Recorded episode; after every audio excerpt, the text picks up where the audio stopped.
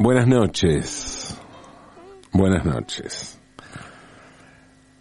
¿Cómo fue que se originó el habla? La lengua. ¿Cómo fue? ¿Cómo habrá sido? ¿Qué fue lo primero que se dijo? ¿Cuál habrá sido la primera palabra que se dijo? ¿Habrá sido una simple onomatopeya? ¿Cuál es la palabra con un sentido? ¿Cómo fue? ¿Cómo habrá sido la primera vez, no? ¿Y por qué existen tantos idiomas? ¿Cómo funcionará el asunto entre los animales? ¿Existe un lenguaje animal? ¿Existe un lenguaje perro, por ejemplo? Y si existe el lenguaje perro, ¿es uno solo o hay varios lenguajes perro como hay muchos lenguajes humanos? ¿O son muchos los lenguajes perros que existen, suponiendo que existe el lenguaje perro? Y si son muchos, ¿por qué está determinado? ¿Por la raza? ¿Por los dueños? ¿Por la zona geográfica? Uf. ¿Qué sé yo? A mí, a ver, que me perdonen los perros, ¿no? Y los demás animales. Pero está claro que el idioma es algo humano. Me imagino que existirán señas, intenciones, llamados de atención entre los animales, pero no existe un habla. Y menos, claro, una, una, habla escri- una, lengua escrita, ¿no? Pero además tampoco existe la sofisticación infinita que, que existe también en el lenguaje tal como lo conocemos. Porque lo que empezó como una necesidad práctica y concreta se transformó en un mundo en sí, que es el mundo literario. Y esto pasó con muchas cosas, ¿eh? Pensemos en el camino que lleva de los toros de las pinturas rupestres de la cuadra de Altamira al toro del Guernica de Picasso. En los dos casos existe un simbolismo, pero en uno el toro es el animal que se iba a cazar. Es una escena de caza, ¿no? De la caza. Y en el otro el toro es una metáfora de una nación bombardeada, de los desastres de la guerra y de la condición humana. Así como estas imágenes son universales en su sentido, porque las imágenes son universales, la lengua escrita y hablada sirve para darle una dimensión regional a la comunicación. Para que tengamos claro en qué lugar estamos, en qué lugar del mundo estamos. Porque por un lado los lenguajes nos permiten ser muy específicos a la hora de comunicarnos, pero por otro, si no hablamos esa lengua, ese lenguaje, la incomunicación pasa a ser total. Y de repente cuando no sabemos el idioma y no tenemos idea y la otra persona no habla el nuestro, y bueno, empezaremos a hacer señas como si jugáramos al dígalo con mímica o como si fuéramos animales, precisamente. Animales que solo cuentan con este tipo de comunicación. Entonces sentimos que estamos perdidos.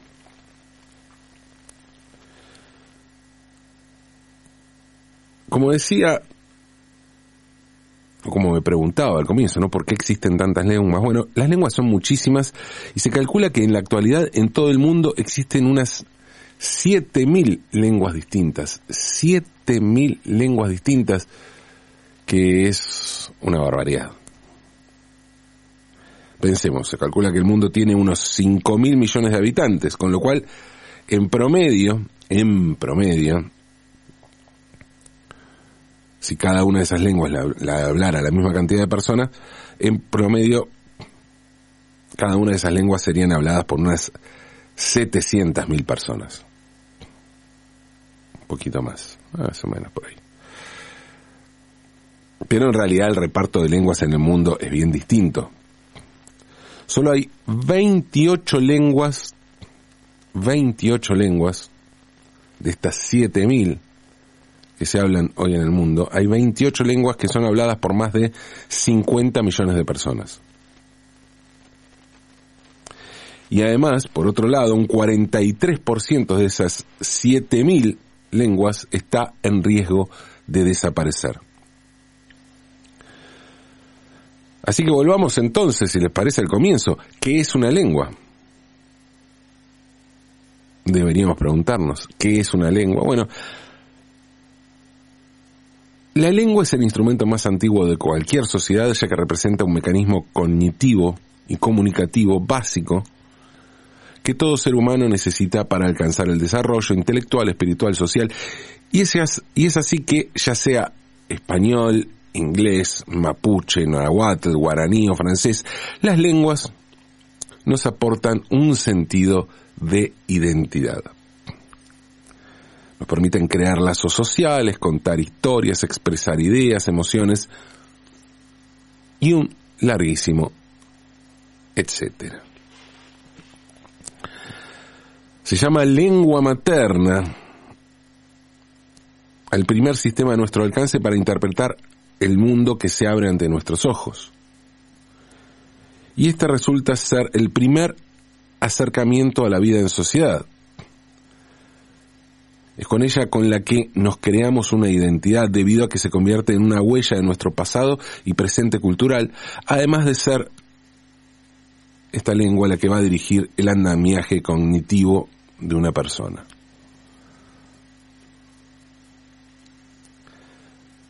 La mayoría de las lenguas occidentales son de origen indoeuropeo. Así se denomina a la raíz lingüística de la que derivan la mayoría de las lenguas que se hablan en los países de Europa. Las lenguas latinas, las germánicas, las nórdicas, las eslavas, las bálticas, todas, todas, todas son indoeuropeas. indoeuropeas son, indoeuropeas son el griego, el castellano, todas las lenguas latinas, bueno, francés, el italiano, el portugués, el catalán, el rumano. También las germánicas, el inglés, el alemán, también el ruso, el armenio, el sueco, el noruego, son tantas que mejor hablar de las excepciones, ¿no? Enumerarlas a todas. Mejor pensar en cuáles no son indoeuropeas. Y hay que decir entonces que además del grupo indoeuropeo, hay otro grupo lingüístico en Europa que es el fino-húngaro, que como su nombre lo indica, incluye al finlandés y al húngaro.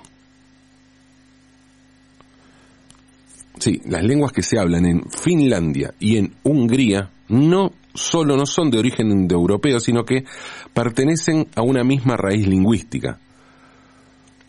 ¿Esto significa que son parecidas? Y no necesariamente.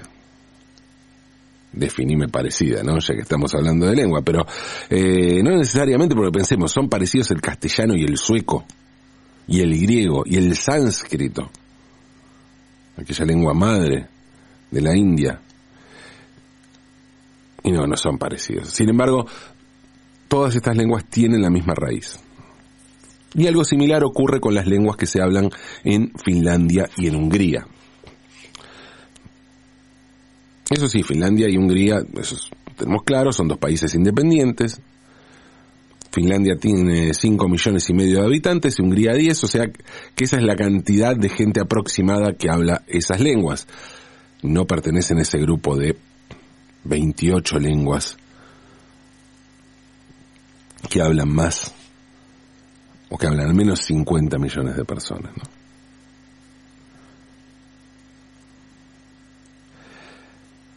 Cinco millones y medio en Finlandia, 10 en, en Hungría, o sea, esa es la cantidad más o menos que habla esa lengua, pero además en Europa hay otra lengua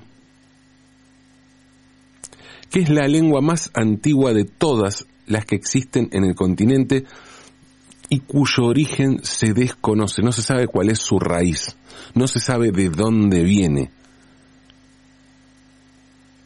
Y esa lengua es el euskera o idioma vasco. Y la habla un pueblo que no tiene un país independiente aunque lo reclama Y paradójicamente su principal reclamo de soberanía y su principal seña de identidad es esta lengua, el euskera. Si alguien viajó a esta zona del mundo, a Euskal Herria, a esta zona que reclama su independencia, pero que actualmente está dividida entre una parte en el Estado español y otra parte en el Estado francés. Bueno, si alguien viajó a esta zona, sabrá de lo que hablo. O de lo que hablo y no entiendo, ¿no? Porque el euskera es un idioma rarísimo. Rarísimo, ¿eh? al tener un origen tan incierto y lejano de cualquier raíz conocida, hace que no haya aparecido ninguna de sus palabras. Pero lo más curioso es que donde más se habla, como les decía, es en territorio español. Los vascos consideran que su país incluye lo que actualmente es el territorio de la comunidad autónoma vasca en España y también de la comunidad autonómica de Navarra, que está pegado también en territorio español. Y también, como les decía, reclaman una, una parte de territorio que está en, en Francia. La ciudad de Biarritz, de San Juan de Luz, son algunas del lo que se llama País Vasco francés, pero bueno, los vascos obviamente no admiten esto porque creen que es el País Vasco. A los dos lados de los Pirineos se encuentra el País Vasco.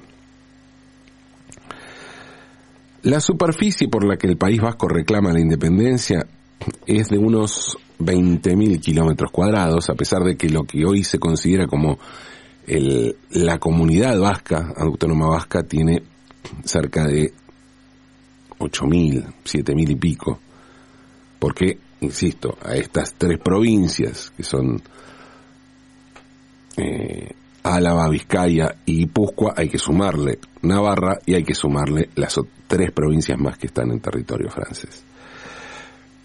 De modo que son unos 20.000 kilómetros cuadrados. Y allí viven en total, en toda esa zona, unos 3 millones de habitantes, de los cuales se calcula que un tercio, como mucho, habla euskera.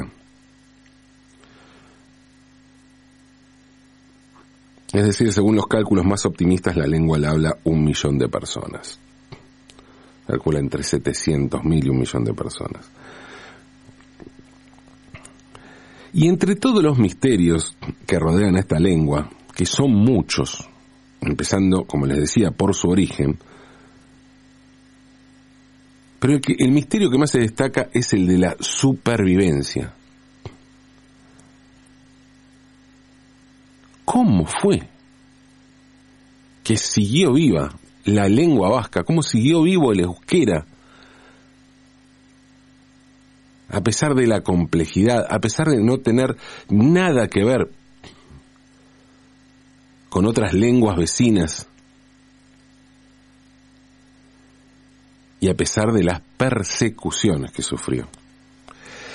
El mejor estudioso de la lengua vasca, Coldo Michelena, solía decir, el milagro de la euskera es cómo ha podido sobrevivir. Y es que hablamos de un idioma que históricamente no tuvo literatura ni gente educada en euskera. Recientemente un grupo de espeleólogos descubrió en una cueva en Herrentería, en la provincia de, de Guipúzcoa, unos grabados hechos hace 14.000 años. Y otras cuevas prehistóricas en el País Vasco fueron habitadas por humanos hace 9.000 años. Sería imposible discernir en qué se hablaba en esas cuevas, ¿no? Nadie puede decirlo porque no hay, no hay testimonios. Pero los especialistas creen que, salvo que aparezcan datos que demuestren lo contrario, podríamos asumir que esa protolengua pudo haber estar relacionada de alguna forma con el vasco actual. Que algo del vasco actual, del actual euskera, viene de allí. Más adelante, cuando pueblos del Oriente o indoeuropeos comenzaron a llegar a Europa hace 3.500 años, trajeron sus propias lenguas que sirvieron para que surjan la mayoría de los idiomas europeos. Sin embargo, como les dije, el, euskera no tiene las mismas raíces indoeuropeas y una teoría señala que era el mismo idioma que el íbero o que ambos evolucionaron, de la misma lengua. Como el euskera, el íbero, una lengua muerta, que se habló en las regiones surestes de la península ibérica, justamente de ahí viene el nombre ibérico, de estos pueblos que vivieron en esa zona. Bueno, el íbero tenía muy poca relación con los idiomas principales de la región. Uno de sus sistemas de escritura, uno de los sistemas de escritura del íbero fue descifrado en la década de 1920 y si bien los estudiosos no llegaron a entenderlo, creen que suena muy similar a la euskera. Claro, recordemos que la euskera no tiene, no tenía forma escrita. Después iba a tomarla, pero muchos años después. El euskera se fue formando con el tiempo por el contacto cercano de los vascos con la naturaleza, su entorno inspiró una vasta colección de palabras para describir, describir sus verdes valles, sus hermosos picos, sus costas azules, sus cielos, porque el territorio del País Vasco es bastante chico, pero lo tiene todo. Geográficamente lo tiene todo. Es una zona muy fértil, muy, muy verde, donde llueve bastante, frente al mar, con montañas, con campos, zonas muy buenas para, para la agricultura. Es un pueblo rico, es una zona rica. Y por eso la euskera tiene un vocabulario muy variado para describir paisajes. Y por eso tiene cerca de 100 formas de decir mariposa. Hay quienes creen que este idioma, esta lengua, aún existe en parte debido a que quienes lo la hablaron temporal, tempranamente estuvieron apartados del resto del mundo por los Pirineos, que servían de barrera natural para aislar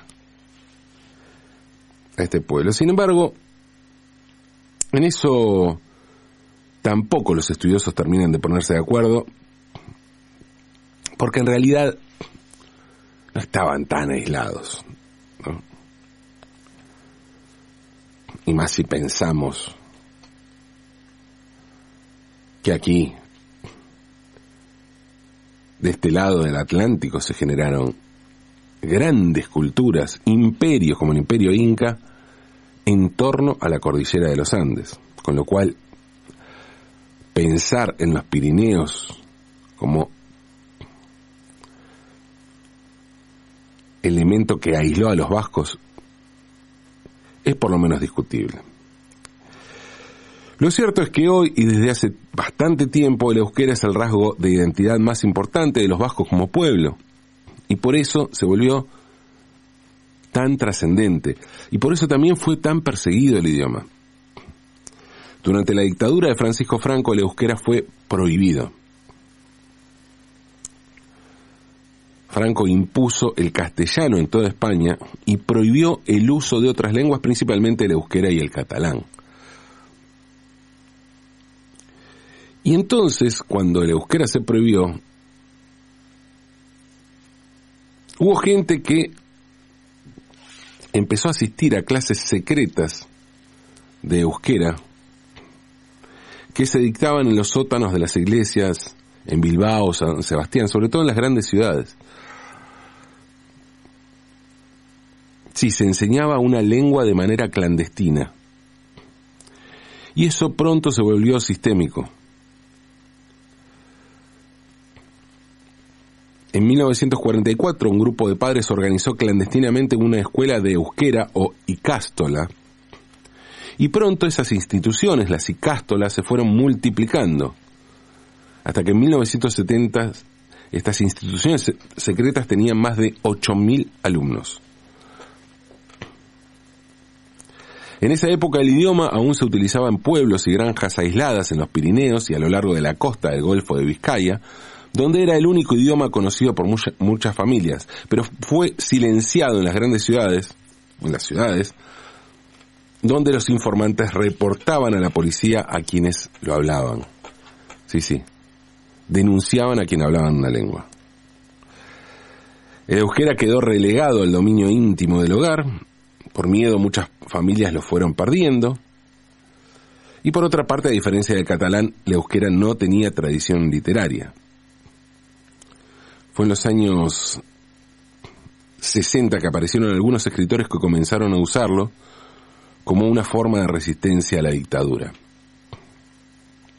Hasta que en 1969 se sistematizó esta lengua, escrita obviamente en idioma latino, en nuestro,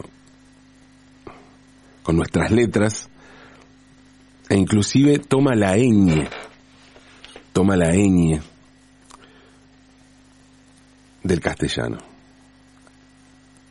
Tras la muerte de Franco y la vuelta a la democracia se aceptaron las diversidades culturales y lingüísticas del Estado español y el euskera comenzó a enseñarse en las escuelas. Hoy todos los carteles públicos en el País Vasco están escritos en los dos idiomas, en castellano y en euskera. Y existen muchos canales de televisión, estaciones de radio, periódicos escritos en euskera, además de una gran cantidad de canciones, películas, series y todo tipo de literatura en la lengua de los vascos. La lengua, ¿no? Eso que nos diferencia de los animales, eso que no dominan los perros, como les decía antes. Y a propósito, yendo ya no al lenguaje de los perros, sino a la palabra. ¿Cuál es el origen, el origen de la palabra perro? Porque pensemos, ¿no? En francés se dice chien, en italiano cane, en portugués cao y en catalán ca, aunque en realidad se usa más gozo. Pero en ninguna lengua románica de origen latino, la palabra se parece a perro. Todas esas palabras que se usan están relacionadas con el, con el castellano can. Que sí, existe, sabemos que existe la palabra can, pero no se usa. Usamos perro. Can, bueno, que deriva a su vez del latín canis. Pero ¿por qué usamos perro y no can? Bueno, aparentemente este sería uno de los legados que le dejó el euskera al castellano. El diccionario de la Real Academia de la Lengua se limita a decir que la palabra perro es de origen incierto. O sea, no está confirmado que sea vasco, pero la teoría sobre el origen vasco de este término se basa en lo siguiente. En euskera la palabra usual hoy en día para denominar perro es chakur. Chakur, T-X-A y kur con K, ¿no? Chakur, chakur. Hay otra palabra que tiene ese mismo significado que es or, pero que es un arcaísmo y hoy en día tiene un uso muy residual. Sería como can en castellano, ¿no? Está ahí, se usaba, pero ya no se usa. Se usa chakur, pero antes se usaba or.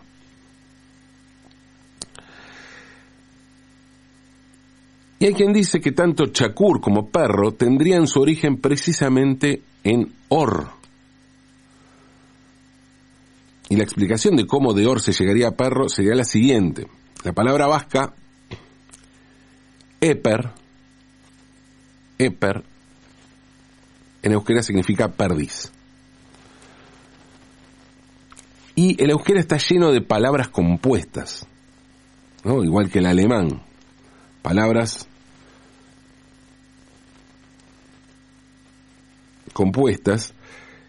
Y una palabra compuesta en este caso sería así, una compuesta por eper, que significa perdiz, como les decía, y or, que significa perro, significado, ¿no? En una forma arcaica de decir perro. O sea, tenemos eper más or da eperor. Y eso significaría, porque tenemos perro y perdiz, perro perdiguero, perro que caza perdices. Y de ahí dicen podría derivar perro. De eperor, perro perdiguero. El asunto es incierto, tan incierto como el origen de esta lengua, aunque podría ser, ¿eh? después de todo a nadie le llamaría la atención otro milagro vasco. Mientras tanto, según la Real Academia Española, son 95 las palabras del castellano actual que provienen del euskera, que son muy pocas si tenemos en cuenta que del árabe derivan unos 4.000, pero bueno, los árabes ocuparon durante ocho siglos la península ibérica, ¿no? Algunas de estas palabras que derivan del vasco son chatarra, órdago o aquelarre. Pero la más famosa, si no contamos perro, es izquierda.